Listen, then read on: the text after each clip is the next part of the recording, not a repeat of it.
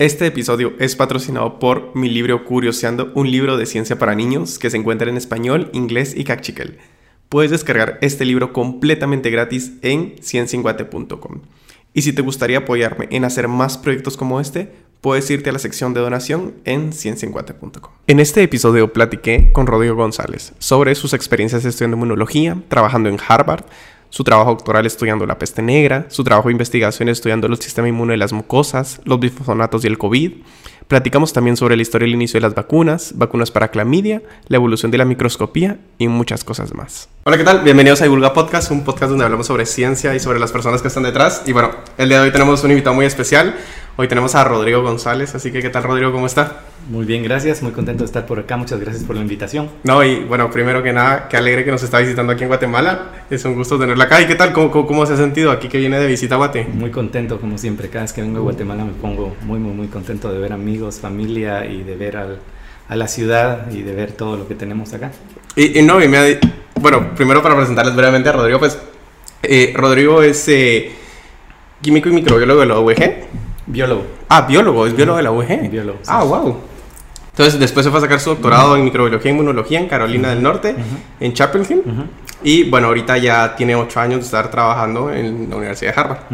Entonces, eh, uy, bueno, ¿y cómo sintió ese, salto de pasar de biólogo a, irse a su doctorado de una vez en inmunología, por decirlo así? Bueno, el doctorado, eh, antes de eso hice investigación, tanto en la Universidad del Valle, después de graduarme como biólogo, pero como biólogo aún así hice también muchos cursos y hice investigación que era más de laboratorio. O sea, ah, yo, fui, yo hice biología general, que, que, incluye cursos como los que tal vez todo el mundo está familiarizado, como ecologías, botánicas, etcétera, etcétera. Pero hice también algunos cursos como microbiología o bioquímica, ese tipo, porque siempre me llamó mucho la atención lo que es el área de laboratorio. Fue lo que más me llamó la atención, específicamente el área de salud. Ah, pero eh, pensé que estudiar biología me iba a dar una visión mucho más global del fenómeno biológico como tal y por eso decidí hacer esto. Pero al graduarme trabajé un poco en la Universidad del Valle en proyectos que tenían en conjunto con el CDC de Atlanta, entonces hice un poco de epidemiología, eh, trabajo de campo específicamente. Y ah, luego de esto eh, me marché para Washington DC, en donde trabajé en NIH, en los Institutos Nacionales de Salud, haciendo investigación en malaria. Sí, sí, y lo, de, lo que menciona el OVG es un artículo que te hicieron en Escuintla, ¿no? Que, sí. De hecho, recuerdo que lo vi porque tiene un montón de citas, creo yo. Sí, sí, sí, son dos artículos, uno como primer autor que tengo y otro como segundo autor, y hay otro de, tal vez de menos importancia en cuanto a mi participación, pero fue eh, precisamente en el área de Escuintla que hicimos eh, un monitoreo de oncocercosis. Ajá, sí, cabal, cabal. Y, y, póngale, bueno, de, eh, ahorita que, que ha estado en, en, en Harvard, ¿cómo lo has sentido? O sea, creo que es como bueno, Harvard es como un sueño utópico de mucha gente y creo que, ajá, pero es, creo que en todos lados es así. ¿Cómo lo ha sentido? ¿Era lo que esperaba cuando usted se fue ahí? Bueno, yo creo que el asunto de Harvard, Yale, de todas las Ivy Leagues y algunas otras Public Ivies es un poco tal vez que se relaciona a las películas. Sí, sí. Eh, hay muchísimas otras universidades en Estados Unidos que son excelentes y que tienen una producción científica muy grande, pero no, tal vez no aparecen en las películas y no les damos la importancia. Entonces, para el momento en el que yo estaba aplicando para entrar a esta universidad, yo creo que ya conocía suficientemente bien el sistema americano para entender que pues es una universidad de muchísimo prestigio. El prestigio está relacionado al hecho de que es la primera universidad que se abre en Estados Unidos a principios de los 1600. Es una universidad muy antigua y es la universidad que tiene el presupuesto más grande a nivel mundial. Ah, ah entonces eh, hay muchos recursos, por supuesto. Hay mucho, mucho, pero eh, de la misma manera disfruté mucho también mi estadía en la Universidad de Carolina del Norte, que es la universidad pública más antigua de Estados Unidos, la única que abrió durante la Guerra Civil, eh, la primera en otorgar doctorados, etcétera, etcétera. Entonces también tiene muchas, y es una universidad que se especializa más en enfermedades infecciosas. En cuanto a enfermedades infecciosas, Carolina del Norte, eh, la Universidad de Carolina del Norte tiene muchos laboratorios, al menos en ese entonces tenía solamente cuatro laboratorios de nivel de seguridad 4. Ah, bueno, uy, eso es carísimo tener un laboratorio. Es muy caro y es algo muy importante. Y si quiere explicar por qué es tan caro tener un laboratorio de nivel 4. Eh, de, nivel, de nivel 3, perdón. Ah, ok, ok. Es de nivel 3. Bueno, pero igual sigue siendo muy caro. Sí, sí, sí. Eh, los, laboratorios de bioseguridad de nivel 3 implican la utilización de patógenos que son bastante mortales. Ajá. Eh, nos pueden causar mucho daño y mucha enfermedad y especialmente por vías respiratorias. Yo estudié, como vamos a hablar en algún momento, la peste bubónica y es un patógeno que requiere de mm, una seguridad eh, altísima para manejar en el laboratorio, pero no solamente estos, hay otros, eh, otros patógenos como la tuberculosis y otros patógenos que deben, de que deben manejarse a ese nivel. Y esta universidad eh, se especializa en muchos de estos patógenos. Es algo que, por, por darles un ejemplo, en mi universidad actual no existen estos recursos porque no es algo en lo que se especializa. No, no es el nicho de Exactamente. Entonces, distintas universidades tienen distintas eh, especializaciones o son muy, más famosas en algún campo en específico. Sin embargo, en el campo de inmunología en sí, eh, mi universidad, la universidad actual, es una de las líderes. Eh, si no la líder según algunos de los rankings que sacan. Ah, entonces, en cuanto a inmunología, es una universidad muy buena. Y en cuanto a bacteriología y otros patógenos, pero más que todo a nivel molecular, por ejemplo, más que patogénesis, es una universidad también muy, muy conocida. Pero, y aprovechando que tocamos el tema, ¿cómo es que se maneja a nivel de laboratorio trabajar con con la peste negra? O sea, ¿cómo es? Es así como sale de... Usan traje completo con suministro de aire y todo. Tenemos un suministro de aire, pero el suministro de aire, a diferencia del nivel 4, que es un suministro de aire que viene del exterior, este es aire que está en el interior, pero que está purificado por un, a través de un cinturón. Hay un cinturón que tiene un motor que está ah, bombeando aire que se purifica con filtro cepa y este aire es bombeado directamente a una especie de casco por una manguera que uno lleva y entra a la, a la, a la parte de la cabeza, a la parte superior y sale por los lados para que no haya ninguna posibilidad de que entre aire. De contaminación cruzada. exactamente, para que entre el aire por las vías nasales. Entonces, además de eso, se utiliza un traje completamente que cubre todo el cuerpo, eh, con doble guante, con un tipo de unas como botitas para cubrir eh, también los pies y un sinnúmero de reglas eh, de que no se puede hacer muchas cosas adentro del laboratorio, monitoreo, eh, es, increíble la cantidad de energía y la cantidad de dinero que va a estos laboratorios. No, pero es, es, que está como bien interesante porque, hombre, yo, bueno, cuando estaba leyendo sobre usted, pues pensé en muchas cosas, pero nunca consideré cómo era trabajar, porque por ejemplo en el lab creo que todos los que hemos estado en el lab algún, en algún momento hemos quebrado algo de vidrio o yo o yo recientemente me corté en el lab donde trabajo, entonces es como es un problema. Exacto. Entonces, pero no es como trabajar con peste negra, entonces, por ejemplo, en este laboratorio no tenemos permitido no teníamos permitido utilizar vidrio. Ah, ok, tú sí, bueno, solo en casos muy específicos y teníamos que tener cierta autorización y es las reglas son exageradas. Hay también bastante monitoreo de acuerdo a la, vida de uno eh, por parte del FBI, porque además de ser un organismo eh, de nivel 3, es un organismo eh, clase A, lo que significa que puede ser utilizado para bioterrorismo. Entonces no solo hay problemas en cuanto a salud, por la salud de uno, lo que le pueda pasar a otro, pero pueden haber problemas también por si acaso alguien decidiera sacar para hacer algún tipo de, ah, de actividad terrorista. Entonces, eh, él no solo nos monitorea o nos monitoreaba NIH, también el CDC por asuntos de, seguridad y salud, pero también el FBI. Por ejemplo, el, congelador en donde teníamos todas las cepas sí, sí. está conectado directamente a la policía. Y si se abre más de cierto número de segundos, la policía recibe una señal y llama. Y si, alguien, y si no contestan, tienen que enviar a personas de inmediatamente Para ver en emergencia, exactamente. Ah, wow. Y, y todo esto lo consideró antes de empezar su investigación en... Ah, buena pregunta. Yo creo que no lo consideré. Sí, porque creo que uno no considera estos pequeños detalles que al final terminan siendo como muy impactantes, ¿no? Sí, no lo sabía como detalle, pero para mí lo importante era la oportunidad que tenía yo de poder manipular genéticamente y de poder entender cómo un, una bacteria tan pequeña, la Yersinia pestis, que es la bacteria que causa esta enfermedad, mide apenas dos micras, eh, que algo tan pequeño haya destruido a la mitad de la población de Europa en algún momento y que siguieron todas estas epidemias a lo largo de muchos siglos, afectando incluso eh, hasta San Francisco, la gran epidemia de San Francisco de los 1900. ¿Fue por peste negra? Fue por peste negra también, eh, por la peste bubónica. Entonces, eh, la oportunidad de poder manipular a este organismo directamente con mis manos, entender su genética, manipularlo y estudiarlo para hacer experimentos, para mí no tenía comparación. Y cualquiera de estas cosas que te puedo decir que eh, el casco, entras al laboratorio, no puedes ir al baño, no puedes tomar agua. Sí, me imagino que tampoco es muy cómodo. No te puedes rascar la nariz y te pica porque hay un casco.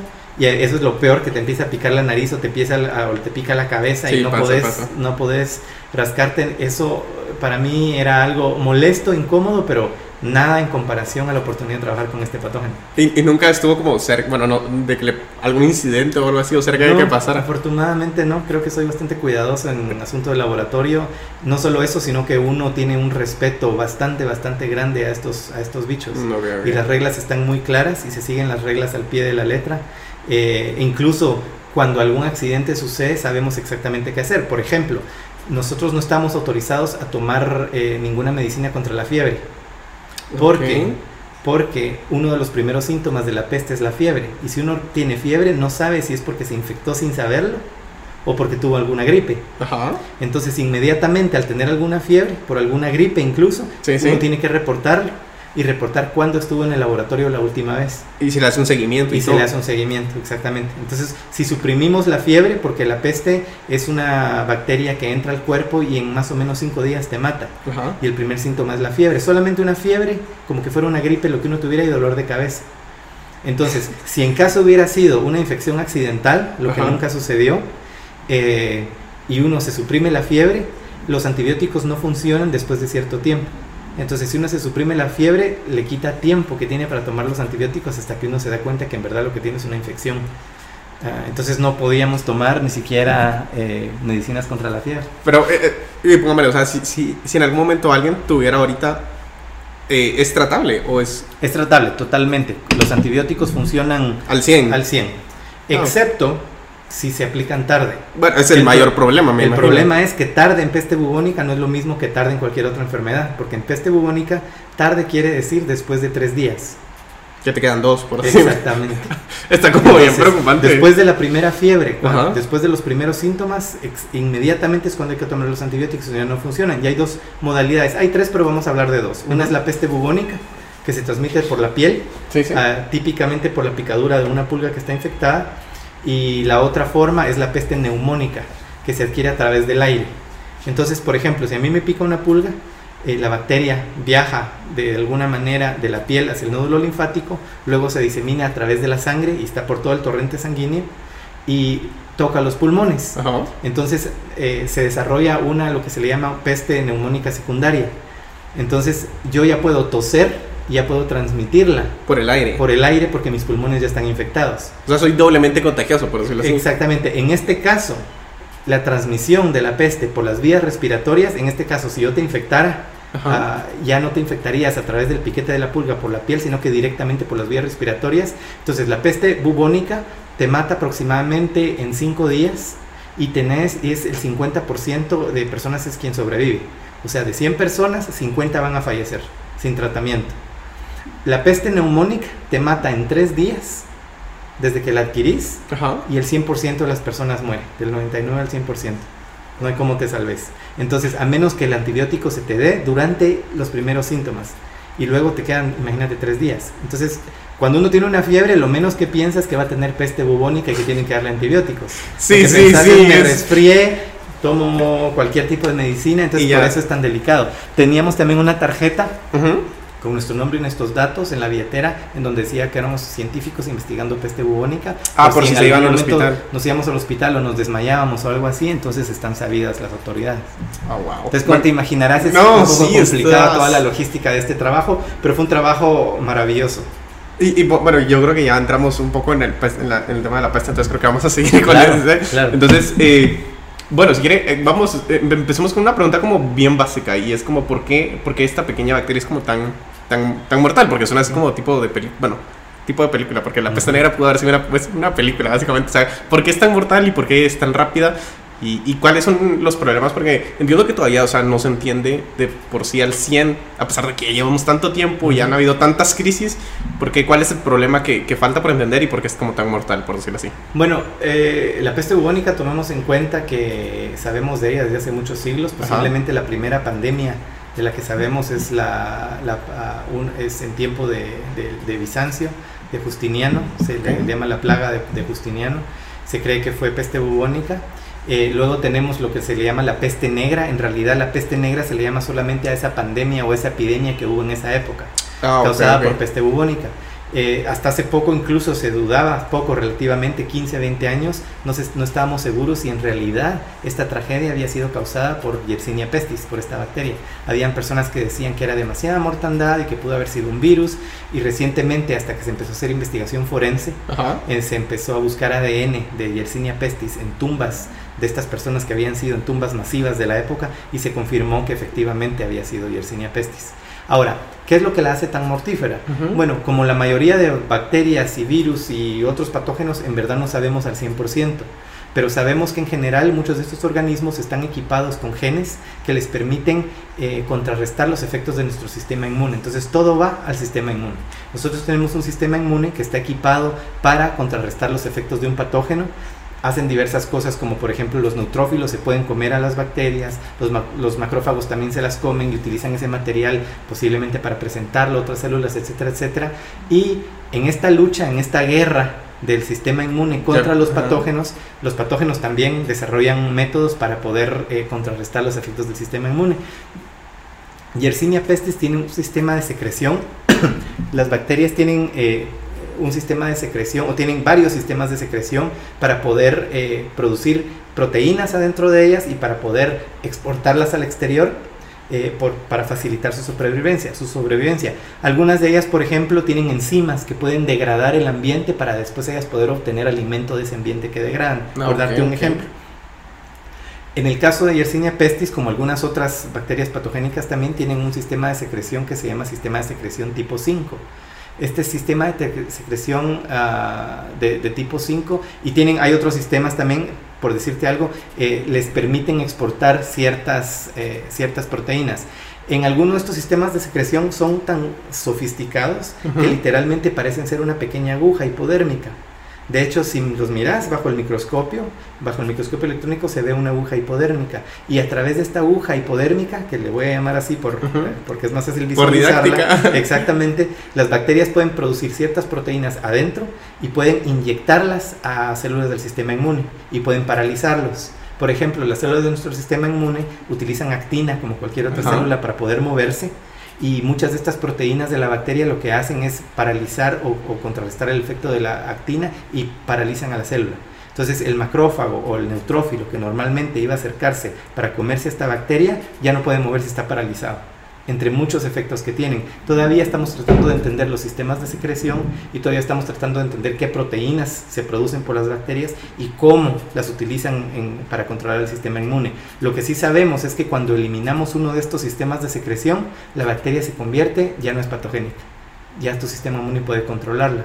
Entonces, eliminando uno de estos genes uno a uno, podemos saber qué es el más o menos de lo que trata el campo de, patogénesis microbiana, especialmente en la era de la biología molecular, en la cual podemos remover un gen y poder compararla con una bacteria que todavía tiene ese gen. Entonces podemos saber, ah, este gen es importante para causar enfermedad. Y así es como determinamos todos los... Eh, los efectos que puede tener una bacteria y cómo puede causar enfermedad. Luego de identificar ese gen, para ver qué proteína codifica, podemos estudiar qué es en verdad lo que hace la proteína. En este caso, por ejemplo, te decía que puede paralizar al neutrófilo a través de intervenir con, el, con la formación de la polimerización de actina. Entonces, entre muchísimos mecanismos de los que ya sabemos y muchísimos otros de los que todavía no tenemos idea. Oh, ok, ok, o sea, pero y, y pongo, vale, esta es como una de las de los mecanismos que menciona. Pero, por ejemplo, yo leí que en, lo que estaba leyendo vi que también hay como un problema en la, en la movilidad de la bacteria, por decirlo así. Bueno, hablemos de problema y problema, porque hay problemas para nosotros como el huésped de la bacteria, pero hay problemas para la bacteria en sí. Bueno, me refiero a la, bacteria en sí, que, era como que no, era móvil, pero bueno, me quedaba mucha duda, porque decía como, ¿cómo se disemina tanto si no es como tan móvil? Exactamente. Lo que sucede es que, bueno, muchas bacterias tienen movimiento, tienen eh, mecanismos para movilizarse. Uno de ellos es el flagelo, tal vez el más fácil de entender. Sí, sí, que es Entonces tenemos exactamente una estructura que es la célula y tenemos un pequeño pelito que está moviéndose y agitándose y eso le permite, eh, es como una hélice que le permite a la bacteria poder moverse en cierta dirección. Sin embargo, el flagelo y muchos otros componentes típicos de estos organismos, como son propios de estos organismos, nuestro cuerpo es muy bueno para detectarlos y es algo que utiliza el sistema inmune como señal de alarma. Entonces a muchas de estas bacterias no les conviene tener flagelo y no les conviene tener muchas de estas otras eh, estructuras que rodean a la bacteria, porque entre menos el sistema inmune las pueda detectar, más posibilidades tienen de sobrevivir adentro de nosotros. Entonces, Yersinia pestis no tiene flagelo y vamos a pensar más o menos que se disemina como una semilla podemos pensar que hay semillas que aunque no tienen piecitos o no tienen forma de moverse, las semillas no van a crecer a la par del árbol que las bota. Hay distintas estrategias que pueden utilizar para diseminarse. De igual manera, ha sido un misterio eh, por muchos años pensar cómo es que la bacteria Yersinia pestis se puede diseminar en el cuerpo de manera tan eficiente.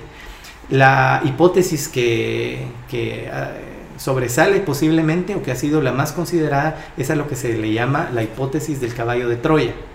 Y se refiere a que una bacteria que no puede moverse, eh, es, dice, es inyectada en la piel, por la pulga en este caso, y luego eh, células del sistema inmune vienen a la piel y se tragan a la bacteria. Eso es lo que hacen normalmente las células del sistema inmune. Pero la bacteria desarrolló algún método, algún mecanismo para que no pueda ser degradada adentro. Y estas células del sistema inmune, como parte de sus funciones, tienen que moverse a los nódulos linfáticos para comenzar las reacciones de, de presentación de antígeno para para lo que se le llama inmunidad adquirida, memoria, estas cosas que tienen que ver con incluso con vacunas y con, con nuestro cuerpo recordando las infecciones que vio. Entonces la hipótesis decía, o la hipótesis dice que lo que pasa es que entran, vienen estas células del sistema inmune, se comen a la bacteria, pero la bacteria sobrevive y cuando estas células llegan al nódulo linfático ya transportaron a la bacteria sin saberlo. Y ya en el nódulo linfático la bacteria, sorpresa, sorpresa, puede romper y ahí se ahí coloniza. Pero, es como un poco irónico, ¿no? Que nuestro propio sistema inmune sea el que la, transporte. Pues eh, es irónico, pero es lo que... De hecho, si nos ponemos a pensar en la mayor cantidad de enfermedades infecciosas, los efectos nocivos que tenemos es nuestro propio cuerpo reaccionando. Bueno, sí, El ejemplo más eh, claro posiblemente puede ser la fiebre. Sabemos que la fiebre es beneficiosa porque a temperaturas altas las bacterias no proliferan tan bien, sin embargo la fiebre te puede matar. Eh, entonces es el sistema inmune el quien, quien determina los efectos nocivos de una infección en muchos de los casos. Te podría decir posiblemente en la mayoría. Bueno, entonces esta es la hipótesis que predominaba en el campo. Sin embargo, mi trabajo se enfocó en tratar de de establecer si esa hipótesis era correcta o no. O sea, usted netamente estudió el transporte. Ese, es el objetivo, ese fue el objetivo de mi doctorado. el tema de mi doctorado fue tratar de entender cómo se diseminaba la bacteria de la piel hacia el nódulo linfático. Ok, ok. Y lo que encontré a través de un experimento bastante sencillo fue que la bacteria puede viajar, después de inyectar la bacteria en la piel, la puedo encontrar en el nódulo linfático 10 minutos o menos después de la inyección. Tenemos que tomar en cuenta que las células del sistema inmune se mueven a una velocidad muy lenta. Entonces se espera que se tarde aproximadamente 6 a 10 horas una célula en moverse de un punto de la piel hacia el nódulo linfático porque camina muy despacio. Y el encontrarla en 10 minutos o menos sugiere que no intervienen las células del sistema inmune. ¿Y esto lo hizo con ratones? Esto lo hizo todo con ratones, exactamente. Utilizamos ratones como modelo para infección. Ok, ok algunos modificados genéticamente y algunas cepas de bacteria también modificados genéticamente para, para hacer todas estas preguntas. Entonces era administración, por decirlo así, se esperaban ciertos lapsos de tiempo. Sí, lo que sucede es que tradicionalmente, y cuando yo entré al campo, se tradicionalmente se inyecta la bacteria para hacer la inoculación en el animal y se espera nunca menos de seis horas, todos los tiempos al que se sacrifica el animal para estudiar qué, cuánta bacteria y en dónde está son a partir de 6 horas, porque todo el mundo sabe que las células del sistema inmune no tardan mucho. Entonces nunca nadie vio antes de las 6 horas. Porque era como tirar dinero. Por Exactamente, porque ya se sabía entre comillas que así funcionaba y nadie tocó eso. De hecho fue hasta el final de mi trabajo que un día se me ocurrió ver antes. Y, no le dijeron como, sí lo dejaron, creo que eso, era el... Sí, bueno, uno ya tiene, como, como científico y como estudiante, ya tiene, cierta independencia. Ah, ya tiene cierta independencia, puede probar ciertas cosas, especialmente cuando ya tiene mucho tiempo de trabajar en esto y hay mucha libertad que uno puede tomarse para hacer experimentos que son relativamente sencillos y de bajo costo. O sea, la única diferencia a los experimentos que hacía antes es que en vez de esperar 6 horas, esperé 10 minutos.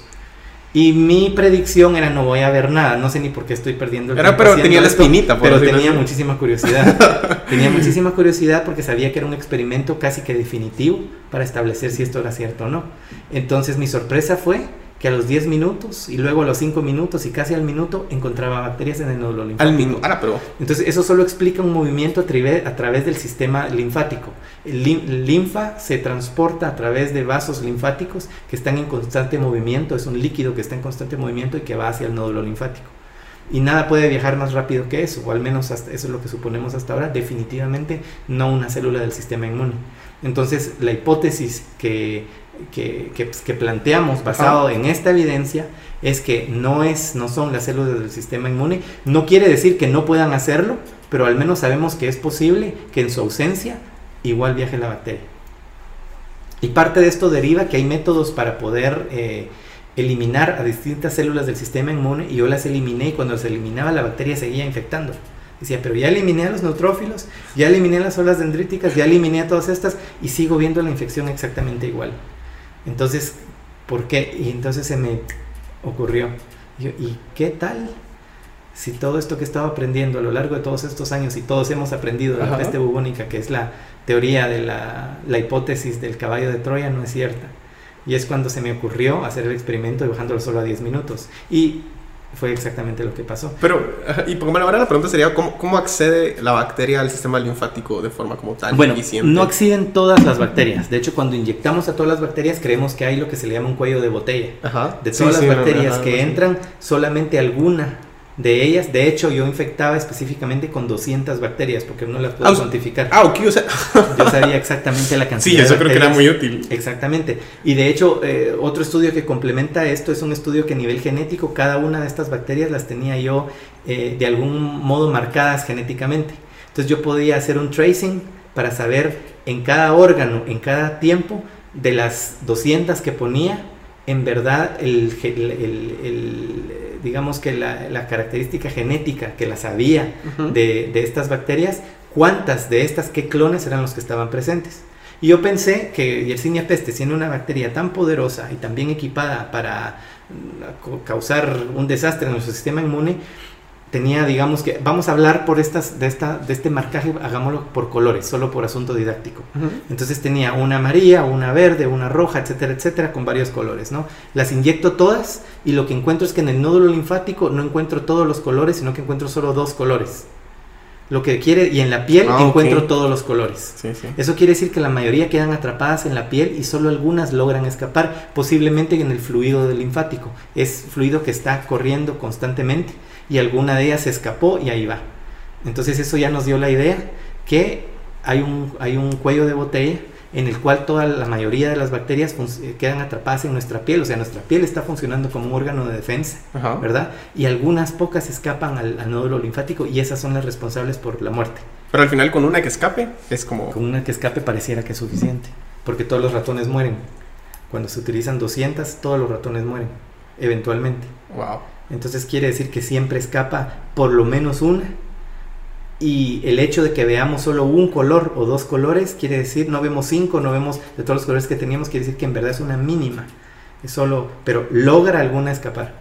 Y, y esto fue ya al final de su doctorado. Con esto concluye su doctorado, por decirlo así. Con esto concluyo la historia que luego publiqué. Ajá, sí. Pero sí. en verdad el doctorado eh, publiqué, creo que tres papers, tuve tres publicaciones como primer autor, uno de otro tema no relacionado como segundo autor, dos capítulos del libro y creo que tuve dos reviews. Y, todo va En- relacionado ajá. a esta historia. Entonces montas una historia y luego decís cómo la querés publicar, cómo querés eh, contar esta historia, si en varios pedazos o una historia en conjunto. Y la historia que fue el artículo más importante de esta investigación concluye precisamente con estos experimentos que te estoy diciendo. Era la, la- la prueba final que necesitábamos para que fuera creíble el modelo que nosotros planteábamos. Y bueno, y, y pongo, vale, ahora me pongo a pensar, ok, termina todo esto, publica esto, que eh, publica esta gran historia. Y es como, bueno, ya, ya, ¿y ahora qué? O sea, Bueno, como toda historia en ciencia quedan más preguntas. No, pero, pero me, refiero, me refiero más a usted. O sea, usted como, como es como, bueno, y ahora que, que, con qué sigo, que me toca, y, y por, qué, por, qué, por qué Harvard, por decirlo así, o por qué inmunología, por qué no sigue Ah, con la peste negra. Perfecto. Bueno, Eh, casi todo se relaciona a cómo funciona el campo, cómo cada campo, cada ciencia tiene su propia, digamos que cultura, y en este campo eh, uno hace un doctorado y luego hace un postdoctorado, es lo tradicional, para luego establecerse ya en un laboratorio propio o trabajar en la industria farmacéutica, eh, lo que sea. Pero em, con la investigación que te acabo de escribir, mi comité de tesis determinó que era suficiente para, para, graduarme y pues uno tiene que graduarse. Yo pude haber seguido trabajando en ese tema eternamente y lo hubiera hecho con mucho gusto porque ha sido una pasión para mí eh, entender esta bacteria y sin embargo eh, tenía que moverme al siguiente paso. Entonces lo que te he estado contando se enfoca mucho a lo que es la bacteria en sí. Mi laboratorio era un laboratorio especializado en patogénesis bacteriana, lo que quiere decir cómo una bacteria causa enfermedad. Eh, el enfoque es en la bacteria en sí. Sin embargo, te estoy hablando de una infección y una infección está definida por la interacción entre dos componentes. Uno, la bacteria en sí, de la que ya te he hablado mucho, pero la otra es el sistema inmune, de lo que no te he hablado tanto. Entonces, en mi formación como científico, tratando de entender lo que es una infección y las interacciones entre dos organismos, un huésped, nosotros, y un patógeno, una bacteria o un virus, me faltaba entrenamiento en inmunología. Y es así como decido que quiero aprender mucho más sobre inmunología y quiero especializarme ahora en inmunología para tener un balance y tener eh, un entendimiento a profundidad no solo de una parte de la infección, sino de las dos. Entonces, eh, otro componente que empecé a desarrollar durante mi investigación en, la peste bubónica fue el componente de microscopía, la utilización de imágenes para poder visualizar infección. Y eh, entonces tenía como prioridad aprender inmunología y aprender microscopía a otro nivel, microscopía, una microscopía mucho más detallada y más sofisticada. Y el laboratorio líder, o uno de los laboratorios líderes en el mundo, es el laboratorio en el que estoy actualmente. Entonces mi opción era, bueno, graduarme y poder aplicar a este laboratorio en el que estoy actualmente. Apliqué a este laboratorio y a otro laboratorio en la Universidad de Yale en el que hubiera estado estudiando la morfología de bacteria, un tema totalmente distinto. ¿Por qué las bacterias tienen la forma que tienen? Y me entrevisté en el primer laboratorio, en el laboratorio que estoy actualmente, y pues eh, les gustó mucho mi trabajo y me gustó muchísimo lo que ellos tenían que ofrecer también.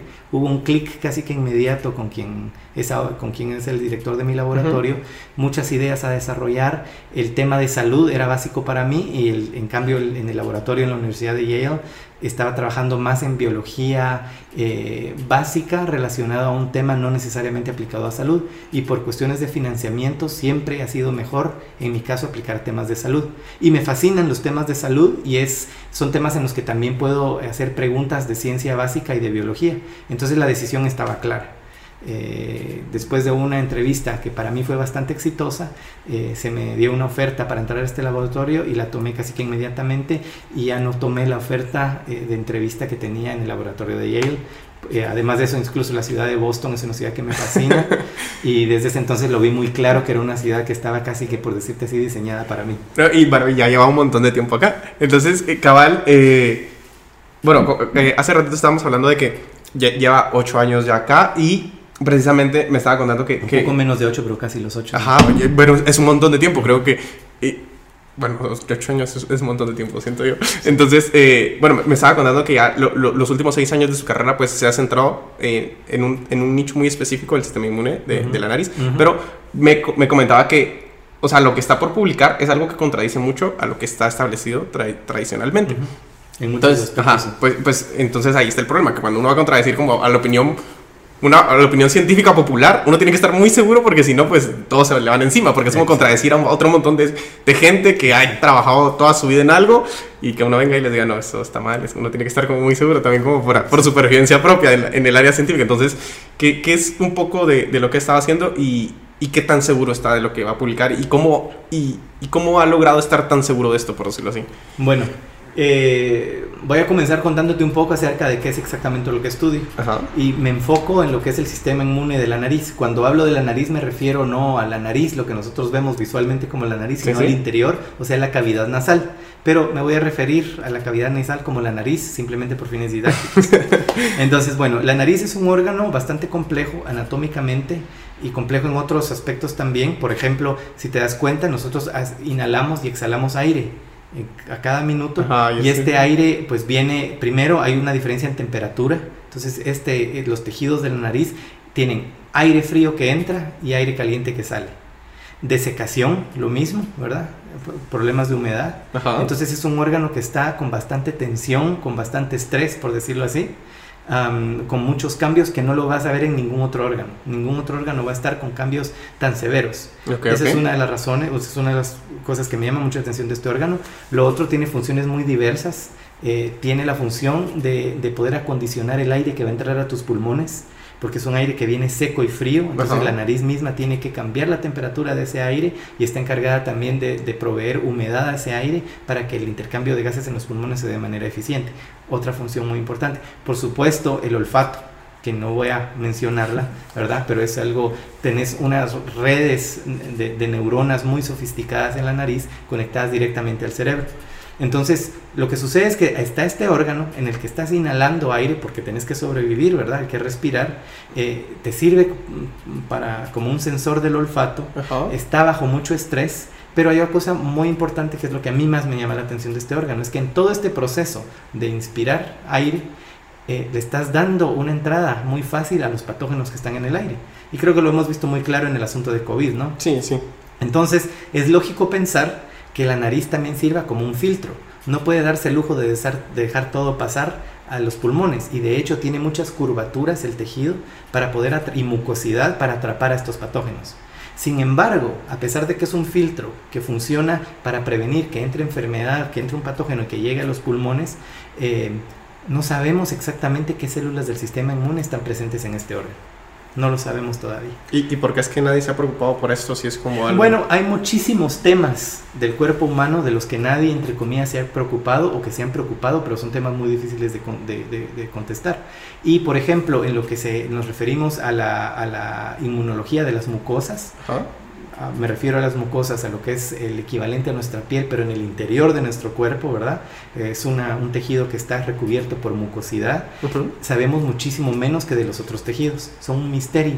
Lo que es interesante porque 70% de los patógenos que entran a nuestro cuerpo entran por una vía de las mucosas, ya sea el tracto digestivo, el tracto respiratorio, el tracto reproductor, pero el 70% entran por las mucosas y todavía no entendemos la inmunidad de estos órganos entendemos mejor lo que es los intestinos, son de las mucosas lo más estudiado, a un nivel que se dice cuando se habla de inmunología de las mucosas, la gente inmediatamente habla del intestino, pero existen muchos órganos más. Y tal vez en segundo lugar yo me atrevería a decir los pulmones. Y en tercer lugar posiblemente el tracto, eh, el tracto reproductivo, especialmente femenino, el del útero se sabe bastante, o relativamente bastante, pero de ahí nada más. Entonces de la nariz sabemos muy, muy, muy poco. Y cuando empecé mi investigación, estaba trabajando en otro tema relacionado a vacunas, precisamente con el tracto reproductivo eh, en sí, Ya vamos a llegar, a esperemos Exactamente. y hay una conexión ahí interesante con la nariz. Y es ahí como empiezo a investigar pensando, bueno, quiero ver qué hay en la nariz y encuentro que no hay nada. No tenemos información. No sabemos qué células del sistema están presentes. Y es en este momento en que me intereso en estudiar la inmunidad de la nariz y lo tomo como un tema ya mío. Eh, es un tema que pocos estudian y que yo creo que es de mucha relevancia, especialmente tomando en cuenta lo que ha pasado ahora con COVID, pero no solo con COVID. Pero, y póngale, bueno, eh, si nos vamos como de forma más general, ¿cómo es que se estudia las mucosas de la nariz, por decirlo así? Porque es como, yo, yo me pongo a pensar, bueno, en forma experimental creo que sería algo complicado hacerlo en animales, o sea, creo que es algo muy específico que habría que estudiarlo netamente en humanos, pero ¿cómo es? ¿Se va a muestras de pacientes bueno, hay distintas formas. En mi caso, yo como estudio ciencia básica, trabajo únicamente con, con ratones. Okay. Entonces yo estudio ciertas poblaciones de células que estoy tratando de comprender y esperamos que en algún momento, cuando esté la oportunidad, podamos confirmar que existan en humanos también, pero no lo sé. O sea, usted es netamente con ratones. Netamente con ratones, no utilizo nada clínico. Puedo establecer colaboraciones con personas a nivel clínico, pero necesito tener más conocimiento todavía para hacer preguntas que sean más específicas. No puedo empezar a, utilizar muestras de humanos sin saber más a detalle lo que pueda haber en un ratón. Eh, simple y sencillamente porque es mucho más difícil conseguir muestras de humanos, es mucho más difícil manejarlas y se necesitan mucho más permisos. Y yo no, mi entrenamiento es eh, como eh, tengo un doctorado en inmunología y microbiología, lo que no es lo mismo que ser un médico. sí, tendría que tener una alianza con un hospital y todo. Entonces yo no soy médico y no tengo acceso a muestras clínicas directamente, aunque puedo fácilmente establecer conexiones con hospitales de la universidad que tiene cuatro y puedo establecer conexiones y colaboraciones relativamente fácil, pero antes de eso quiero aclarar mi historia. La historia en estos ratones, quiero entender todos los detalles para luego ya poder hacer estas preguntas. Y justificar un proyecto más grande, por decirlo así. Y, bueno, y pongámosle, ¿qué, qué, es, ¿qué es esto que, que, encontró en los ratones? Que es un poco contra, contraintuitivo a lo que se sabe, por decirlo así. Bueno, eh, está relacionado a los neutrófilos. Los neutrófilos son células eh, que se especializan en el control de, de, de bacterias y de hongos. Son células que se generan en la médula ósea y que constitutivamente salen al, al, torrente sanguíneo. O sea, todo el tiempo están migrando de la médula ósea en donde se generan al torrente sanguíneo. Entonces, toda la sangre que te está circulando en este momento está llena de neutrófilos. De hecho, los neutrófilos constituyen la mayoría de las células inmunes del sistema inmune en tu sangre, aproximadamente el 60%, porque son de mucha importancia. Entonces, esto que te estoy diciendo es lo que aprendemos, ¿verdad? sí, lo que, todos saben, como la cultura general. Lo que todos sabemos. Y los neutrófilos, sin embargo, se mantienen adentro del torrente sanguíneo, circulando.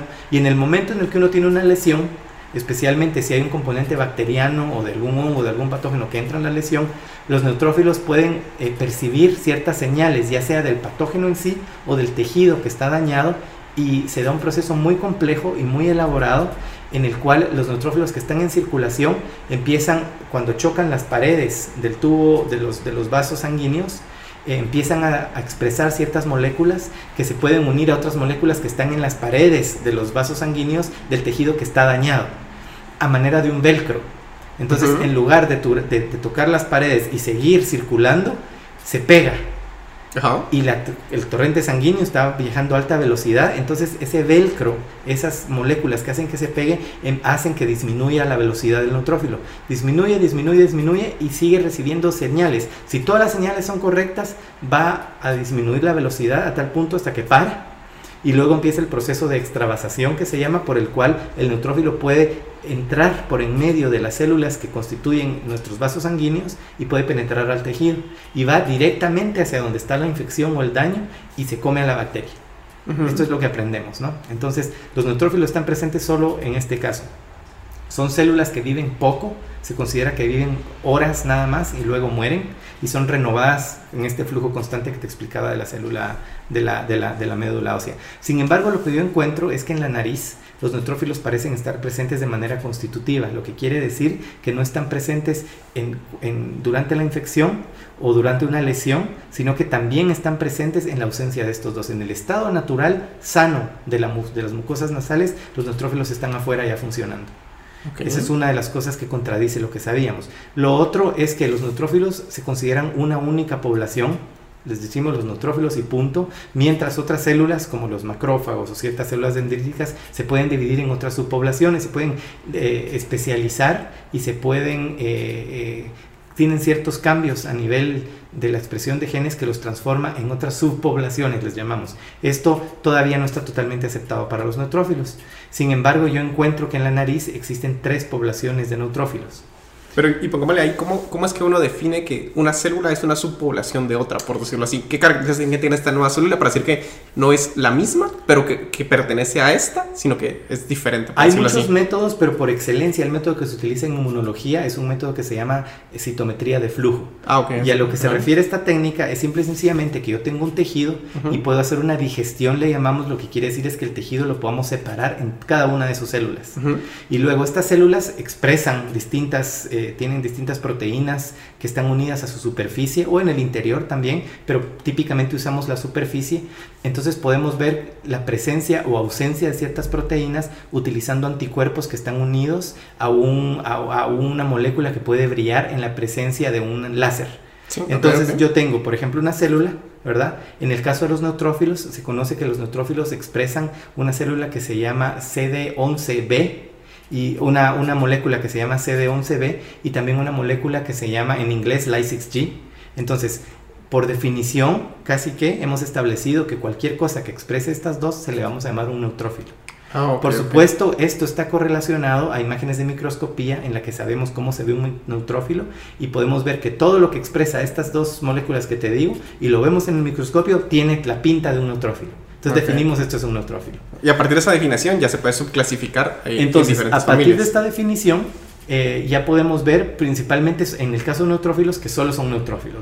en el caso de otras células hay otras moléculas que definen lo que es una célula, la presencia o ausencia de estos marcadores. Y si le vamos sumando ciertos marcadores, en el caso de otras poblaciones podemos establecer que es una población que deriva de esta primera población y así vamos. En el caso de los neutrófilos, en general, en términos generales, se considera que es una única población, pero yo encuentro que a través de estos marcadores, en lugar de ver una única población que se ve en la, eh, a, través de una gráfica que se genera a través de esta máquina como puntitos. Entonces tenemos un eje X y un eje Y, cada uno para cada uno de los marcadores, y podemos ver que una población que no tiene los marcadores se encuentra casi que cerca al cero, ¿no? Pero una población que sí tiene estos marcadores es positiva para los dos, para los dos marcadores. Entonces, si yo tomo una muestra de sangre, puedo ver que encuentro una única población, como es de esperarse, que es positiva para estos dos marcadores. Sin embargo, en la nariz yo encuentro dos poblaciones. Una eh, continúa la otra. Y bien definido. Y es una forma bien, visual de identificar que son dos. y muy bien definido. Ah, Entonces yo ya puedo decir que no solo es positivo o negativo para estos dos marcadores, sino que puedo decir hay una que es intermedia y otra que es alta para estos marcadores. Y de esta manera, y con la integración de otros marcadores que por cuestiones de tiempo y que creo que no merece la pena discutir, encuentro una tercera población. Entonces definimos tres poblaciones. Además de esto, este es solo un método, pero por lo general utilizamos distintos métodos para confirmar una idea, por si acaso estamos, eh, hay algún error con nuestra interpretación. Entonces, otro método es utilizar el, el, transcriptomics, o sea, el, qué, qué, material genético está sido, eh, se, se, da a nivel de, de transcripción, ¿verdad? Entonces se hace secuenciación de estas células. Entonces yo aíslo estas poblaciones, la N, a estas poblaciones que tres yo les llamo N1, N2 y N3 por neutrófilo 1, neutrófilo 2 y neutrófilo 3 y puedo separarlas y luego puedo hacer secuenciación y encuentro que la cantidad de genes que se expresa en cada una de estas células varía lo suficiente para decir aquí estamos hablando de tres cosas distintas. Estamos hablando de, de la misma manera que podríamos verlo con una planta. Puedes ver una planta, una rosa, pero hay una rosa eh, tal vez de un color y otra rosa de otro, pero luego lo comparas como una orquídea. Y miras, esto no tiene espinas, los pétalos tienen una disposición totalmente distinta, crece en un ambiente distinto, entonces de esta manera puedes establecer estas dos cosas son totalmente separadas. No, está, la verdad que sí suena bien complejo porque se fue desde la identificación ya la secuenció, o sea, ya está como para secuenciar alguno creo que tiene que estar muy seguro para llevarlo hasta secuenciación. Entonces, toda esta es evidencia. Nosotros nunca decimos en, ciencia, en investigación, que estamos seguros o que sabemos que esta es la verdad. Simplemente mostramos evidencia. Y con esta evidencia, con estos datos podemos decir, lo más probable es que este sea el escenario que se nos presenta. Entonces presentamos lo que llamamos un modelo. Entonces, en este modelo que yo presento, existen neutrófilos que, están presentes en la parte extravascular de manera constitutiva, ¿verdad? En la nariz, y que se pueden dividir en tres poblaciones. Ese es el modelo a grandes rasgos que yo propongo y los datos que yo tengo apoyan totalmente este modelo al menos basándonos en lo que nosotros pensamos, pero a la hora de someter el, paper, de enviarlo a, los revisores, ellos pueden tener otras ideas y decir, este modelo que usted presenta tiene un error o consideramos que tiene un error porque también los mismos datos que usted presenta también podrían adaptarse a este otro modelo que se nos ocurrió. Entonces yo contesto, Sí, sí, sí. Y así vamos. ¿Y cómo, se siente? ¿Cómo, se siente después de todo este trabajo de tanto tiempo? Está a punto de presentarlo. ¿Cómo, cómo se siente? Pues es emocionante y has trabajado tanto en esto y has pensado tanto que de hecho en mi caso por lo menos me da mucha curiosidad pensar que a alguien se le ocurrió algo que a mí no se me haya ocurrido.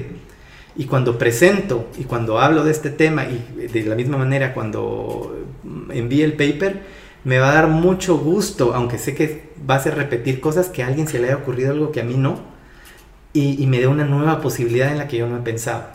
Eso sería muchísimo gusto para mí el pensar, no se me ocurrió esto, y es cierto. Sí, le da como curiosidad decirlo. Tiene toda la razón, entonces tengo que establecer. Por otra parte, el que sea una pregunta de este tipo y que uno no esté en lo correcto, quiere decir que hay que hacer más experimentos. Entonces ya empieza, digamos que la pelea entre comillas, entre mis ideas y las ideas de la otra persona, y para ver qué experimento define qué y quién convence a quién. Sí, pero es una pelea bonita porque no solo es como una pelea de ideas, sino es una pelea con, que se justifica con evidencia. Entonces es como El asunto una, es que a buena veces pelea. Caemos un poco en la subjetividad porque lo que para mí es un experimento definitivo para otra persona puede no serlo.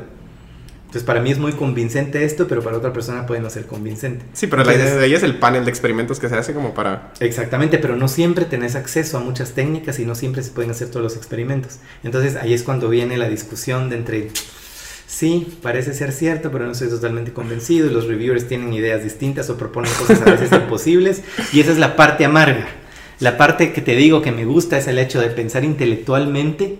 A alguien se le ocurrió esto y a mí no, fantástico fantástico porque ahora tengo más en qué pensar. Pero la parte amarga es que eso implica que me pongan a hacer e-, experimentos que pueden ser largos y sumarle al tiempo que llevo otro medio año, si no más. Entonces esa parte... Solo para contestarle al reviewer. Solo para contestarle y para que esté satisfecho el reviewer. Y algunas cosas tienen sentido y algunas otras no lo, a nuestro juicio pueden no tenerlo. Igual te toca hacerlo porque el reviewer es una autoridad y el editor determina que el reviewer tiene el derecho de pedirte esto y hay que satisfacerlo. Suena, suena, bien emocionante, la verdad. Es, es, un proceso emocionante, pero cuando ya estás en ese proceso es un proceso bastante doloroso también. Eh, no, me imagino. Espero... Porque implica repetir muchas cosas, implica discutir y hay muchas emociones que se manejan con esto. Porque estás invirtiendo, has invertido 5, 6, 7 años de tu vida en algo y alguien te está diciendo no es cierto. Y tenés que demostrarlo. Tienes que hacer los experimentos para ver si es cierto o no. y, y bueno, si quiere, para, cortar ese tema acá, para tratar de tocar los demás, por ejemplo, ahorita tocamos el tema de la mucosa, pero usted ya venía estudiando la mucosa desde antes, o sea, no, es, entonces eh, hablemos un poco de esto. Por ejemplo, eh, hablamos de clamidia. Entonces, por ejemplo, eh, ¿qué fue lo que ha visto en clamidia? Y bueno, clamidia por lo que encontré es como de las infecciones, o si no es que la infección de transmisión sexual más común, pero no hay vacuna. Entonces, eh, por ejemplo, ¿por qué y cuáles son las ambigüedades de información que hay aún todavía ahorita, a pesar de que esto es algo súper común? Que uno diría como, no, si es la enfermedad, una enfermedad súper común, ¿por qué no se invierte en esto? Porque no hay como una vacuna ya, ya definitiva. ¿Y, cuál es el problema de llegar a esto, por decirlo así? Bueno, las enfermedades de transmisión sexual eh, han sido un problema en mucho... Eh, la razón, creo yo, en, muchos casos es porque hay un estigma, ¿verdad? Entonces a cualquiera le da un catarro y pues dice, ay, tengo catarro, no puedo ir, pero si alguien le da una enfermedad de transmisión sexual, no va a contar que le dio transmisión sexual.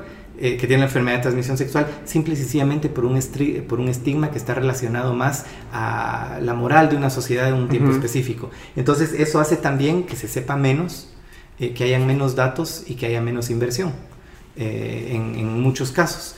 Las, las, enfermedades que afectan las mucosas son bastante complejas. El estudio de las mucosas, como te contaba, eh, eh, es bastante limitado, no sabemos mucho. Entonces, cualquier patógeno que infecte las mucosas va a ser también muy complejo porque no sabemos ni siquiera cómo funcionan las mucosas. Entonces, en el caso de clamidia, clamidia es la enfermedad de transmisión sexual o la infección, le llamamos, de transmisión sexual más prevalente, por lo menos en Estados Unidos. O sea, la, la mayor parte de personas que tienen una, una infección de transmisión sexual van a tener clamidia.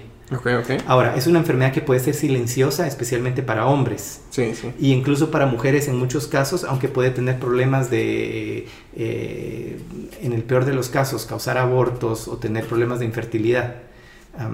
entonces, eh, pero por lo general es una enfermedad silenciosa. Entonces, a menos que las personas estén monitoreando constantemente, y hablo de personas que tienen una vida sexual activa, em, pueden estar infectadas y no saberlo y pueden seguir infectando al resto de la gente, que es exactamente lo que pasa con muchas de estas enfermedades.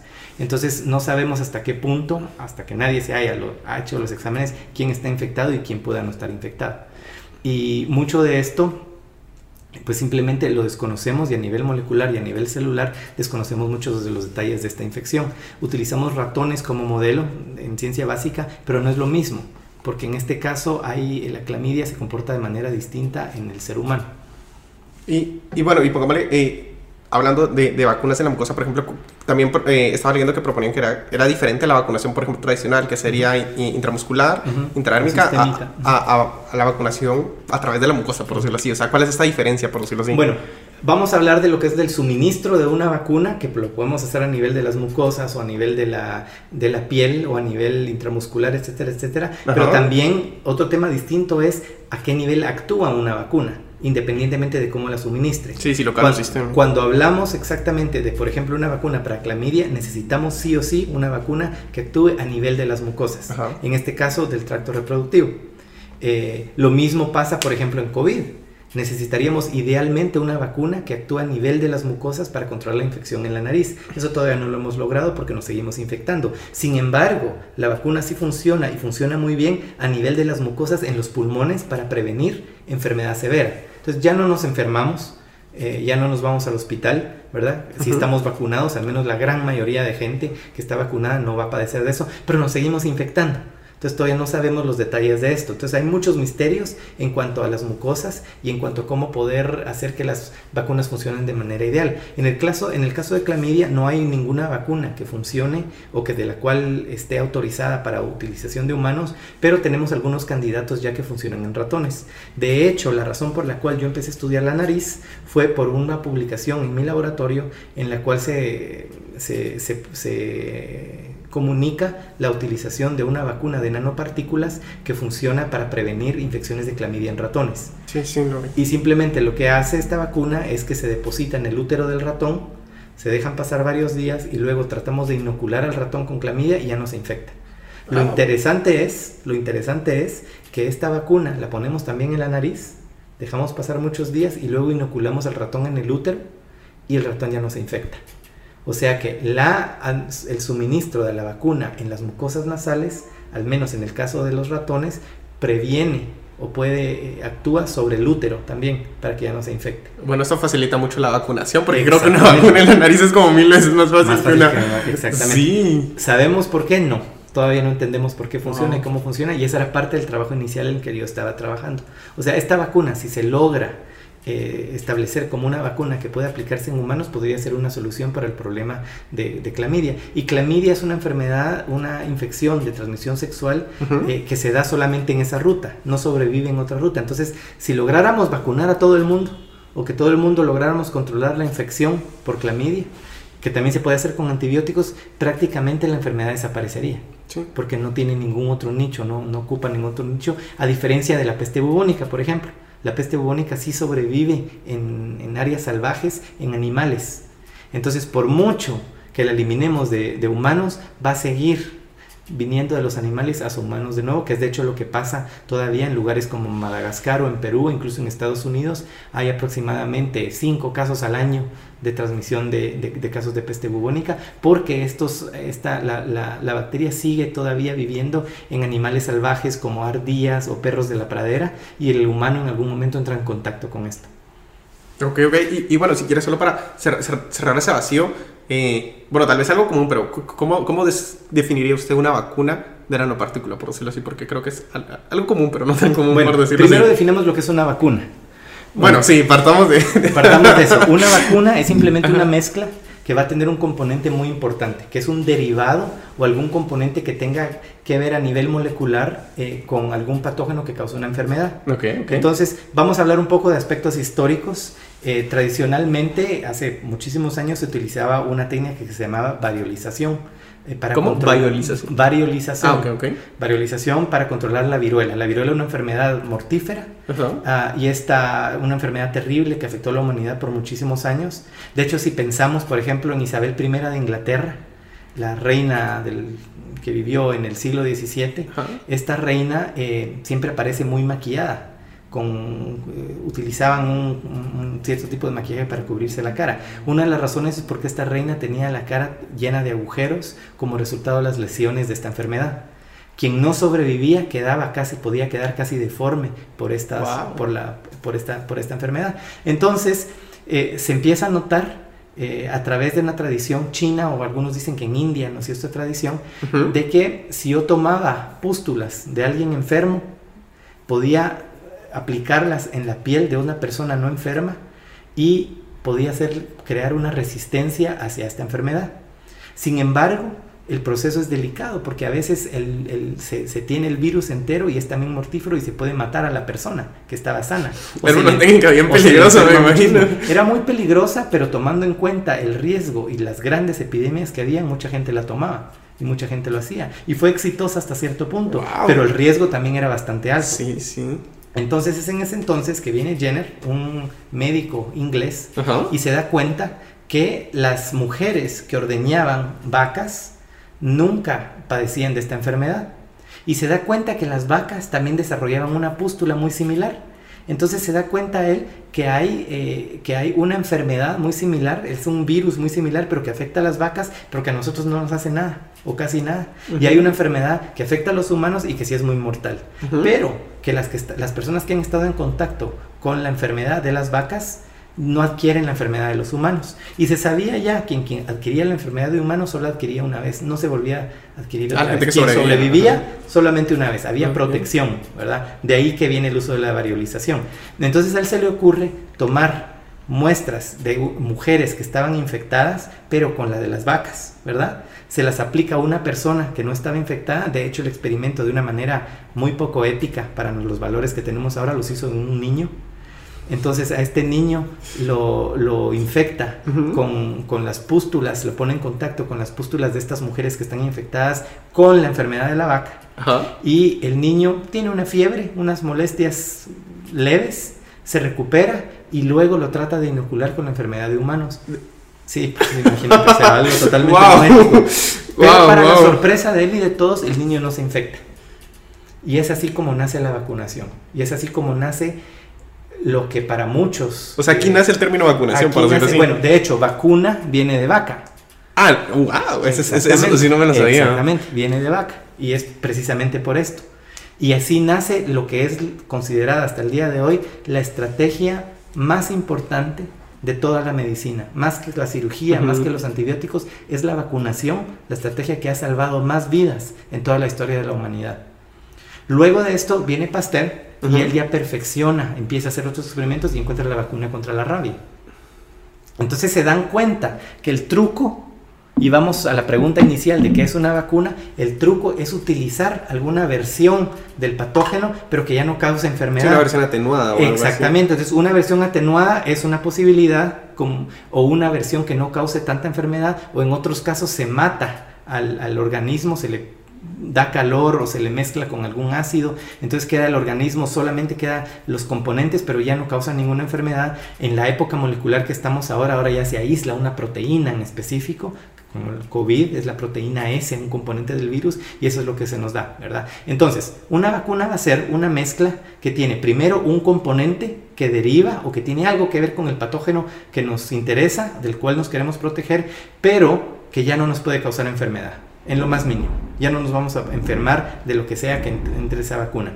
En algunos casos va a tener esta mezcla también algún componente a lo que le llamamos un adyuvante, que quiere decir, ahora estamos hablando de un organismo atenuado. Entonces, el organismo puede oler que ya no es algo tan peligroso y la respuesta inmune no va a ser tan fuerte. Y eso puede, puede causar que no, que no se desarrolle memoria. Por lo tanto, va a ser muy importante reavivar al sistema inmune y engañarlo, haciéndolo pensar, entre comillas, de que va a ser que, lo que está entrando al cuerpo es algo muy peligroso y que tiene que montar una reacción. Entonces, el adyuvante, por lo general, son unas sales de aluminio que se mezclan, se inyectan junto con los componentes del, derivado de este patógeno. Entonces, el sistema inmune ya tiene el componente de- del patógeno y una alarma que le está diciendo esto es algo muy grave, hay que montar una respuesta. Entonces engañamos al sistema inmune y el sistema inmune monta una respuesta que dura muchísimo tiempo, es algo que llamamos memoria en, lo- en la respuesta inmune adaptativa y que nos protege. Entonces eso es una vacuna. Ahora, hay muchas modalidades de que si líquida la mezclamos con esto, que algunas son mezcladas con aceite, que etcétera, etcétera, dependiendo de lo que necesitemos.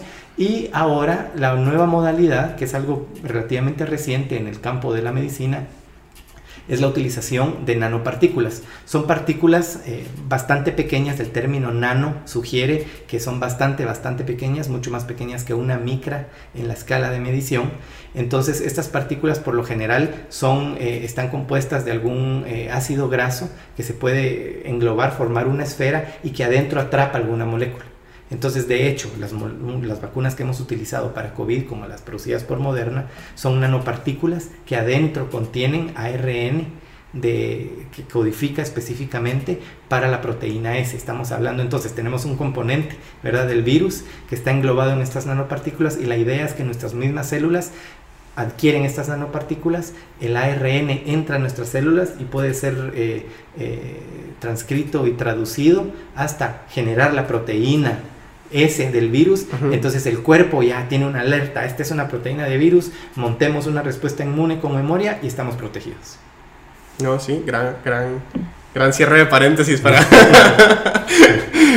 Regresando al podcast después de esta pequeña pausa. Eh, bueno, para tratar otro tema de, sus artículos, también tienen un artículo que se enfoca en bifosfonatos, eh, que son medicamentos para los huesos, por decirlo así, y que esto ayuda a... Eh, o era como, bueno, no sé qué pero ayuda, ayuda a prevenirlo las secuelas de COVID, por decirlo así. Entonces, ¿de dónde nace esto y cómo se relacionan los bifosfonatos con COVID? Voy a hablar de eso con un poco de cuidado porque la gente se emociona con algunos tratamientos y se los empieza a automedicar. pero lo que sucede es que los bifosfonatos, que como mencionaste, son eh, medicinas que eh, por lo general lo toman mujeres de edad adulta para prevenir problemas derivados de la osteoporosis. Sí, Entonces resulta que se ha observado, y no fue solo nosotros, sino que hay otros artículos que han observado que las personas que están bajo bisosfonatos pareciera que tienen menor incidencia de visitas a hospitales y visitas a la emergencia y de otras muchas enfermedades.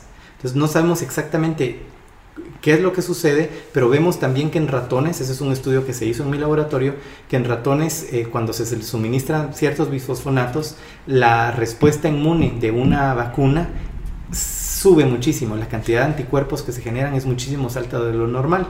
Entonces, eh, se planteó en el laboratorio la posibilidad, y eso es un estudio muy distinto a lo que se hace en el laboratorio generalmente, que hacemos ciencia básica con ratones. Sí, ¿qué pasó ahí? Este porque era bien contrastante. Simplemente porque durante la pandemia ah, había una emergencia de pensar y de, y de buscar soluciones. Y mi jefe es una persona bastante activa intelectualmente y bastante creativo y se le ocurrió que empezáramos a, a pensar respecto a esto y se le dio seguimiento. Entonces la idea fue un estudio en el que simplemente se veía a nivel de los, del seguro, de los seguros médicos en Estados Unidos, los seguros médicos llevan una mm, datos muy específicos. Y vi que su muestra era enorme. Ese es el fuerte del artículo. Es una muestra enorme, una cantidad de personas enorme. Entonces lo que se hace es que se pregunta, de estas personas que tenemos acá, ¿cuáles de ellas han tomado bisosfonato y de las que han tomado bisosfonatos, de las que no han, contra las, eh, versus las que no han tomado bisosfonatos, quiénes se han infectado de COVID y quiénes no. Y encontramos eh, que hay una diferencia, al parecer estadísticamente significativa, eh, que como que hubiera algo ahí. Pero el asunto es que no solo es COVID, al parecer funciona con otro montón de cosas. Ah, ok. No solamente es COVID, sino que hay una cantidad de enfermedades eh, por las que pareciera funcionar. Es solamente un dato muy interesante y preliminar para comenzar a ponerle atención a estos componentes. Y bisosfonatos hay muchos. ¿verdad? No, y no todos parecen actuar de la misma manera, pero es algo como lo que se le llamaría poder establecer una nueva función para una droga ya conocida. Los bisfosfonatos han sido utilizados por muchos años, se conoce su funcionamiento, son seguros para la salud, eh, son baratos, etcétera, etcétera, etcétera. Entonces, a veces algunas de estas drogas encontramos que tienen nuevas funciones y esto es simplemente el primer paso, un paso muy pequeño para posiblemente establecer una nueva función para los bisfosfonatos. Sí, no, que está súper interesante porque, siempre que cuando uno lee así, es como, bueno, hay, pueden haber otro montón de variables que influyeron aparte de los bifosfonatos. Exactamente. Pero después, cabal, yo dije, bueno, ¿qué, qué tan seguro? Y cuando uno ve, es que yo no recuerdo el número exacto, pero era tan grande que es como fijo, con un número tan grande tiene que haber una, una, una diferencia significativa para que esto valga. Y al final es como, yo creo que en un podcast anterior habíamos hablado como sobre la promiscuidad de los medicamentos, que era como que otras actividades terapéuticas tengan que no sean netamente para la que están hechos. Y era como. Exacto. Pasa, es súper común Sin embargo, el estudio es a nivel epidemiológico, no directamente utilizando simplemente datos de seguros. Esto no es una respuesta definitiva ni una forma en la que podamos confirmar estas drogas funcionan de esta manera. Es simplemente una llamada de atención para decir vale la pena estudiar esto. No, pero, pero muy interesante. Y creo que muchas cosas empiezan así, como a alguien se le ocurrió hacer mucho esto y es como, pues no sé, como lanzar una moneda al aire de que, bueno, esto estaba curioso, podría funcionar. Y bueno, eh, hace ratito también había, había mencionado que como parte de esto de ser como más integral y no solo tener como la parte bacteriana, sino que también la parte también inmunológica, también tenía que aprender como diferentes técnicas de microscopía. Exacto. Entonces, eh, al final la microscopía es como algo muy útil y que así como evolucionó la microscopía se puede decir que ha evolucionado la ciencia porque mientras más puede ver uno como que más se entiende y más variables puede manejar uno y todo. Entonces eh, por ejemplo cuál es la, nueva microscopía que usted eh, aprendió es como más avanzada ahorita y qué tan diferente es de la tradicional por decirlo así bueno eh, depende a qué nos refiramos con la tradicional pero todos conocemos la microscopía de los microscopios que utilizamos en el colegio en la universidad que utilizan luz blanca Eh, la microscopía se especializó después con la utilización de fluorescencia lo que implica que hay una fuente de excitación y alguna molécula, la más famosa posiblemente es la proteína de fluorescencia verde, ¿verdad? Eh, hasta hay un premio Nobel que está implicado con la utilización de esta, de esta proteína y en la cual nosotros podemos ponerla en células o en distintos componentes para identificar cosas. Pero el asunto es que el contraste es muy bajo en lo que le llamamos microscopía de epifluorescencia, en la cual simplemente en lugar de una lámpara, como el microscopio que tenemos normalmente, utilizamos una lámpara eh, de mercurio que, o hay distintos componentes ahora que iluminan todo el campo visual, entonces el contraste es muy pobre existen muchas áreas que son como borrosas. Entonces hubo una invención que se le llama el microscopio, eh, de, un microscopio confocal, en el cual usa un truco utilizando un agujerito en, en, en, la vía en la, que, en la que va la luz para excluir la luz que está fuera de foco y solo deja pasar la luz que está en el foco. Entonces el resultado es unas líneas muy bien definidas eh, se observa muy bien y no hay ese, ese problema de contraste, no hay ese eso borroso que se ve cuando la línea que está fuera de foco entra a la vista, ¿verdad? Cuando nosotros vemos borroso es que hay áreas que están fuera de foco y en la microscopía normal que conocemos esa, esa luz que está fuera de foco igual nos entra en los ojos y por eso vemos cosas borrosas y cosas bien definidas. Entonces la microscopía confocal elimina esto. Ahora, en mi caso, yo quise especializarme en lo que le llamamos microscopía de dos fotones. Y este caso, la microscopía es de dos fotones, eh, tiene dos características muy importantes. Número uno, que utiliza las, eh, las ondas eh, que están más pegadas al rojo y estas ondas pegadas al rojo tienen una característica muy importante. Si nosotros tomamos un láser de esos que utilizamos para dar presentaciones, un verde y un rojo, y nos ponemos en el dedo, vemos que el láser verde no, no penetra. Pero el láser rojo penetra y hace que el dedo se ve totalmente brillante rojo. Eso pueden probarlo en la casa. Y eso nos dice que el rojo tiene facilidad para poder pasar por los tejidos. Entonces, la microscopía de dos fotones utiliza las longitudes de onda más pegadas al rojo, entonces puede profundizar más en un tejido, número uno. Y número dos, tiene la característica de que solo puede excitar a un fluoróforo, en este caso la proteína de, fluorescente, verde, cuando dos fotones se encuentran en el punto focal. Entonces hagamos de cuenta que estamos hablando de una lupa o una lente que la ponemos al sol. Y si se dan cuenta solo hay un punto focal en el cual quema. ¿verdad? Entonces es solamente cuando se encuentran todos esos fotones en una densidad muy alta en la cual empieza a quemar. Si nosotros ponemos la mano nos quema en ese punto focal, pero la podemos poner en todo el cono de luz y no nos pasa nada. Exactamente pasa lo mismo con este microscopio. Entonces en este microscopio, primero, podemos penetrar bastante y segundo, no tenemos toxicidad porque solamente se excita el punto focal y nada más en el tejido. Entonces, ¿por qué es importante esto? Porque en toda la microscopía tenemos el problema, incluyendo la confocal, que a pesar de que las imágenes son preciosas y muy bien definidas, em, no podemos penetrar mucho, entonces tenemos que cortar la muestra muy fina, pues teñirla y lo que sea, y la montamos en un vidrio y luego la podemos observar en el microscopio. Como esta, eh, nuevo, este microscopio de dos fotones puede penetrar mucho más y no tiene la fototoxicidad, es muy es poco dañino para el tejido, nos podemos dar el lujo de poner un organismo vivo. Entonces, a diferencia... ¿Lo pueden ver en tiempo real? Lo puedo ver en tiempo real y entonces puedo tomar vídeo, ya no tomo solo una foto, sino tomo vídeo de las células en el, en, el oh, organismo y puedo literalmente establecer a qué velocidad se mueve una célula, en cuánto llega un tejido, cómo, se, cómo interactúa con algún otro tipo de célula y podemos hacer todo tipo de mediciones a través de vídeos. Y es en eso en lo que yo me especializo, en lo que le llamamos microscopía intravital. Estamos ahora ah, tratando de contestar preguntas en un organismo vivo a través de la, tecnología de microscopía de dos fotones. Y bueno, pongámosle ¿Qué tan caro es esto? O sea, es una gran ventaja, pero ¿qué, qué, qué tan caro? Muy o sea, caro, un equipo puede costar... ¿O qué tan común es? O sea, ¿cuántos... Muy poco común. En Guatemala, hasta donde yo sé, no, existe ningún bueno, me imagino. De, este, de este tipo. ¿Pero aún en Estados Unidos? En Estados Unidos, pues tampoco es que hayan muchos, pero claro que hay en las universidades. Pero, por ejemplo, mi universidad tiene dos posiblemente. Uno de estos equipos pertenece solamente a mi laboratorio, porque mi laboratorio es muy famoso por la utilización de esta técnica. De hecho, fue de los pioneros en utilizarla en inmunología en tratar de establecer. Se ha vuelto de referencia ya. Es un laboratorio de referencia y es una de las pues. razones por las cuales yo quise ir a este laboratorio. Y el equipo, en total, todo el equipo, que es como una cámara de fotos al que uno le puede comprar más lentes y le puede comprar todo eso, pero el equipo básico puede estar más o menos alrededor de un millón de dólares. Sí, sí, pues. ¿Y cómo, cómo fue? O sea, me, imagino que después de estar acostumbrado a solo ver cosas y todo, y a ver las cosas en movimiento y tomarle video, ¿cómo fue esa primera experiencia? No sé. Bueno, para mí muy emocionante todo el proceso de aprendizaje, aunque fue un proceso que lo hice más o menos solo, porque las personas que eran expertas en ese momento en el laboratorio ya se habían ido, pero la máquina estaba ahí. Entonces yo tenía... ¿Y se la dieron solo así? Sí, entonces preguntas básicas de cómo hacer esto y lo otro y el resto con otra compañera eh, muy interesada también en microscopía. Eh, entre los dos empezamos a aprender básicamente solos. Eh, lo que nos dio muchas ventajas porque creo que aprendimos mucho más que si uno le, enseña.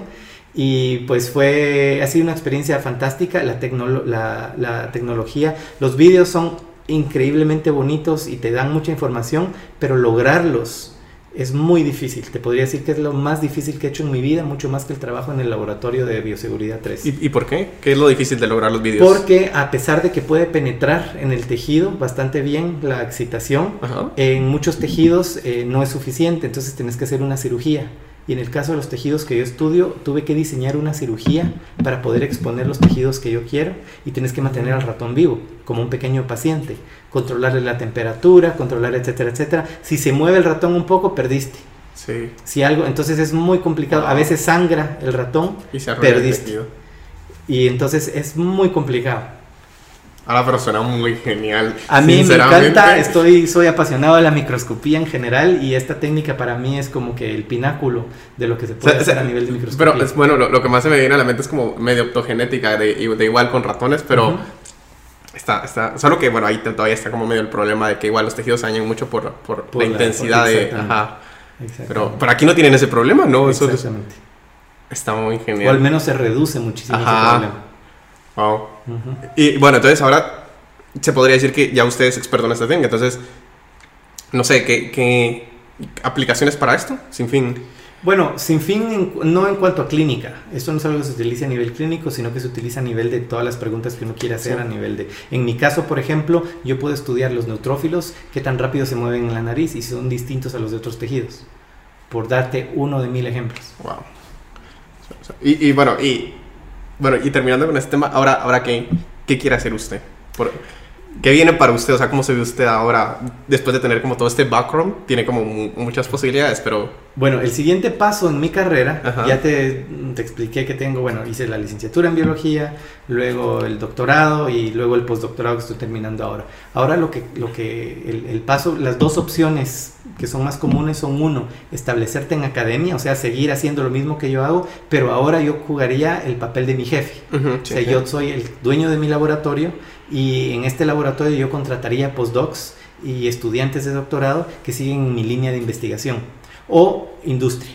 En industria es, puede ser similar, pero en el caso de algo más aplicado que genere pues dinero en el caso de cualquier industria. Y hay industria ya establecida que tiene una pregunta específica, un producto, o hay industria en la que están comenzando, es algo muy común en Estados Unidos lo que llaman un startup, que algún proyecto de, tesis o algún proyecto de algún postdoc se convirtió en una idea que ellos creen que puede generarse en algo mucho más grande. Un ejemplo es Moderna. Moderna comenzó como un startup antes de la pandemia era todavía un startup en el cual a alguien se le ocurrió este descubrimiento de las nanopartículas o de englobar el ARN puede ser utilizado para algo, posiblemente para vacunas. Entonces Moderna lo tomó como su proyecto y lo llevó a cabo a tal punto que ahora pues ya sabemos no, y, hay un documental creo que muy bonito sobre cabal como de Moderna, cómo pasó y que cabal ah, se llevó el COVID, sí. De hecho, Moderna está ubicada muy cerca a mi laboratorio y también trabajamos con ellos desde antes de la pandemia. Entonces se, se, se, colabora mucho entre industria y academia. Lo único es que academia te da mucha más libertad intelectual y en industria pues la prioridad es monetaria. ¿Y usted se iría a? Mi prioridad es academia. Ok, ok. pero he encontrado que primero el proceso es muy difícil, muy complicado para encontrar puestos, los puestos son mucho más limitados y también existe una cultura en academia que es un poco más, a mi criterio, eh, menos desarrollada en cuanto a que hacer las cosas funcionales. Industria, todo se hace más rápido, funciona de manera más eficiente.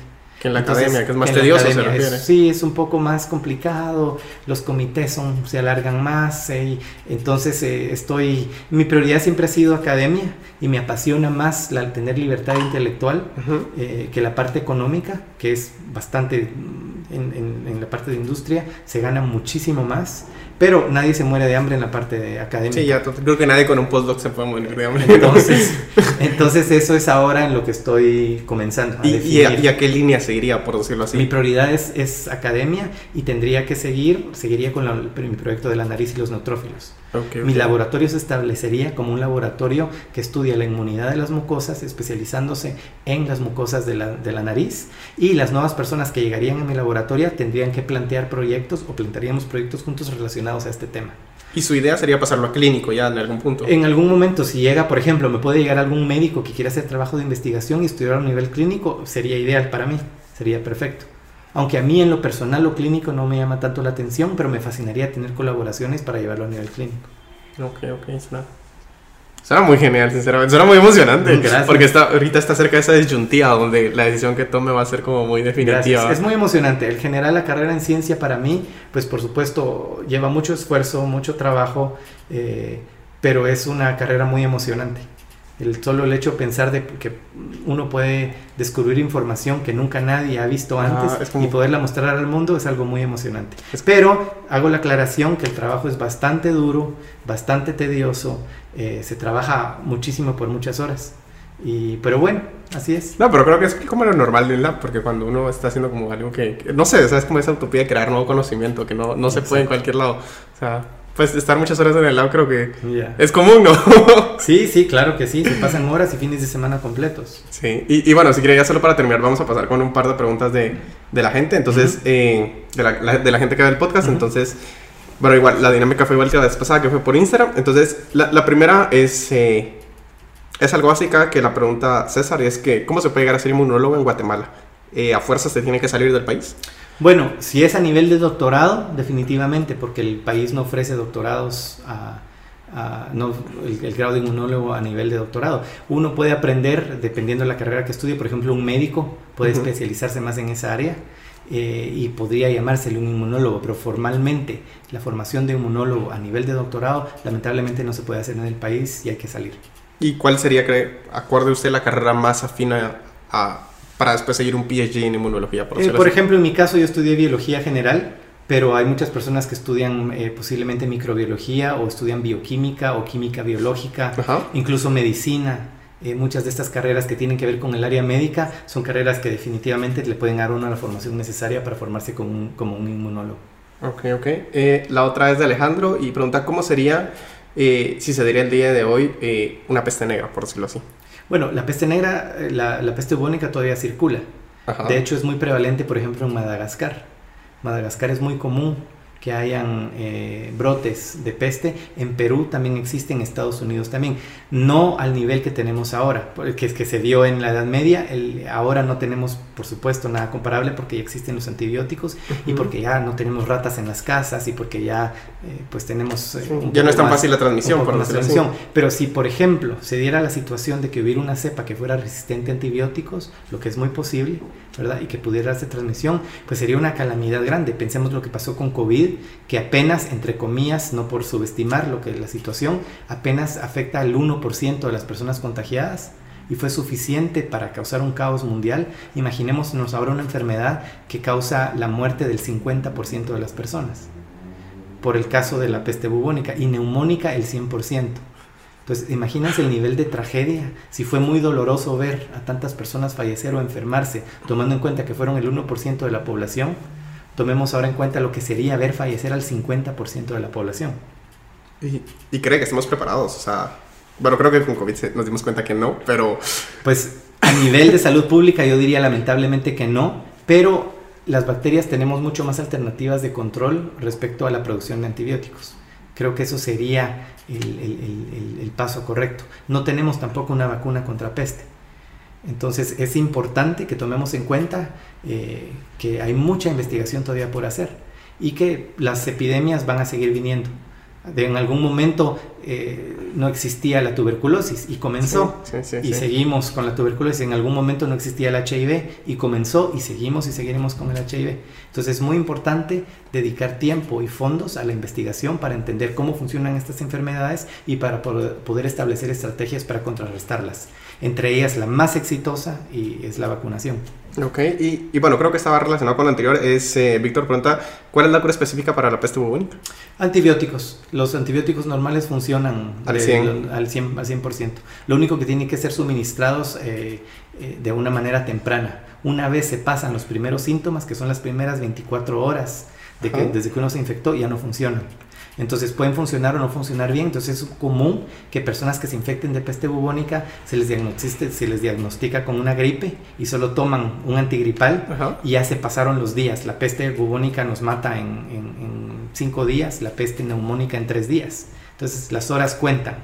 Y póngame cuál es el examen para diagnóstico certero. Eh, un cultivo o algún médico que sepa exactamente entender que alguien estuvo en un área de peligro, que la fiebre es muy alta y que no suena nada más y que es por prevención que conviene examinar con historia clínica. exactamente. Lamentablemente debido a que no es algo común es muy difícil que un médico pueda entender que alguien que estuvo paseando por Nuevo México por ejemplo en donde es muy prevalente y que tocó una ardilla resulte con estos síntomas. Entonces los pacientes los que sobreviven pueden perder eh, por ejemplo pierden una pierna o un pie o algún brazo porque ya una vez llega la bacteria a la sangre puede bloquear los capilares y bloquea el flujo sanguíneo que irriga al resto del cuerpo. Entonces es muy común perder apéndices como los dedos o las manos o los pies. Es una enfermedad terrible.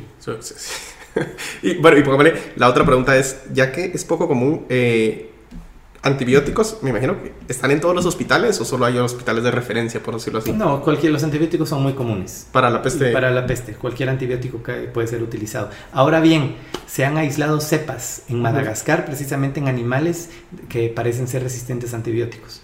Y eso es un problema enorme que se nos va a venir en los próximos años, no solo por asuntos de peste, pero me refiero a otras bacterias que es la resistencia a antibióticos que creo que todos estamos familiarizados. Sí problema grande para problema enorme. Para nuestros hijos será. Pero nada Rodrigo bueno creo que eso sería todo y agradecerle un montón su tiempo. Y de verdad creo que estuvo muy genial. Creo que ahora sí podemos profundizar mucho en cada una de las cosas pero creo que fue una buena pincelada por lo que ha sido su trayectoria. Muchísimas gracias Lester te agradezco muchísimo la, la, invitación y he disfrutado mucho platicar contigo acerca de todos estos temas que me apasionan. No estuvo, estuvo muy alegre y bueno gracias a la gente que nos escuchó y muchas gracias. y bueno nos vemos la próxima semana. Un abrazo. muchas gracias este episodio es patrocinado por mi libro Curioseando, un libro de ciencia para niños que se encuentra en español, inglés y cachiquel. Puedes descargar este libro completamente gratis en ciencienguate.com. Y si te gustaría apoyarme en hacer más proyectos como este, puedes irte a la sección de donación en ciencienguate.com.